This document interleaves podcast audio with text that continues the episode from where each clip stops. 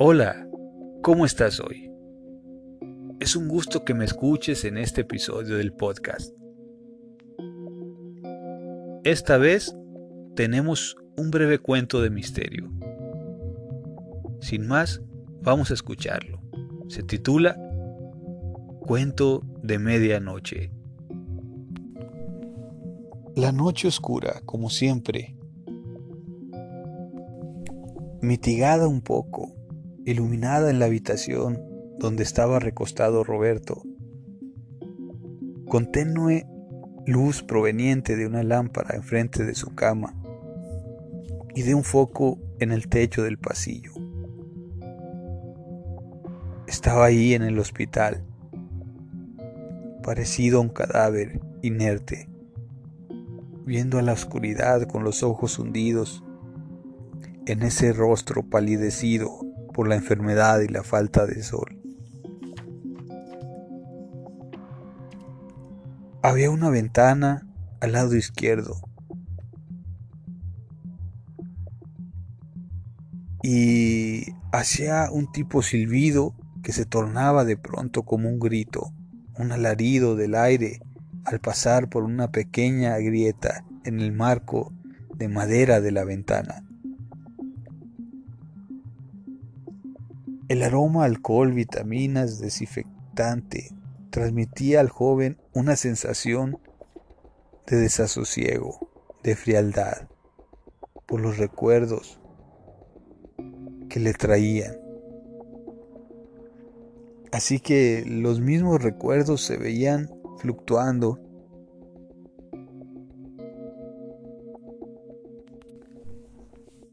en aquel cuarto de hospital en la vaguedad de su estado crítico. Así transcurrían las horas. Eran las tres de la mañana y en las sombras de pronto Roberto miró en el umbral de la puerta una sombra aún más oscura. Roberto al verla en voz baja, dijo, Hace frío, amigo. La sombra cruzó la puerta, se acercó al pie de la cama de Roberto y él logró verle los rasgos. Era un hombre alto, de traje blanco, que lo miraba con un rostro amigable y sonriente. En las manos traía una charolita con un vaso con agua y una pastilla que le dio a tomar. Se sentó luego en una silla que estaba a un lado de la cama. Algo que le pareció muy extraño a Roberto era que no decía ni una sola palabra. El traje también era diferente al que traían los demás enfermeros. Pero Nocto, en su universo de ideas, en la noche. Y sumido en sus recuerdos, Roberto quedó exhausto. Al fin tenía sueño.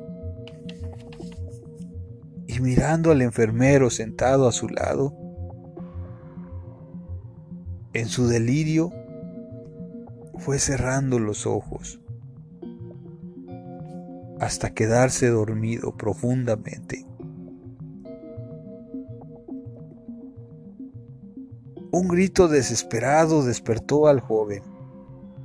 Ya de mañana era el alarido doloroso de un joven que estaba cerca en una camilla. Al intentar incorporarse y sentarse para tomar el desayuno que ya le traían, la luz que entraba por la ventana iluminaba la habitación de un tono ocre o ámbar. El aroma de frutas cocidas al vapor y especias de la sopa perfumaba el ambiente. Peras, aguas, durazno, sopa de letra y de postre gelatina. Lo que le gustó más a Roberto fue que el agua de guayaba era deliciosa. El doctor llegó después de un rato a revisarlo. Buenos días, Roberto. ¿Cómo te sientes? dijo el doctor. Bien. Doctor, realmente siento que ya no tuviera ningún problema, ningún malestar. Y así el rostro del doctor se iluminó. Puso una expresión de sorpresa, con un dejo de felicidad esbozado en la boca, igual que Roberto. Después de una hora de estudios y revisiones, llegó a la conclusión de que Roberto ya no tenía absolutamente nada.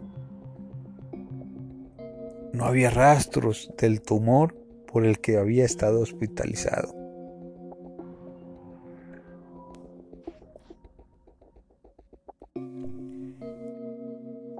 Al no explicarse el por qué, ahora estaba completamente sano.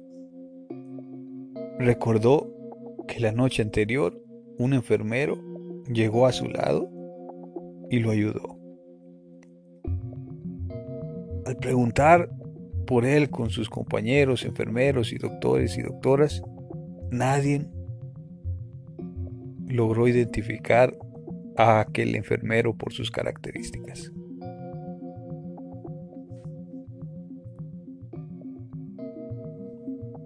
Muy bien, este fue un pequeño relato, un pequeño cuento basado en hechos reales, en algunas leyendas urbanas que se hablan. Y bueno, espero que haya sido de, tu mayor agrado o de tu agrado. Eh, me puedes dejar tus comentarios, mandarme un mensaje por si eh, te gustó el cuento, etcétera. Y es un placer que me escuches en esta ocasión. Te deseo lo mejor, te mando un fuerte abrazo y hasta luego.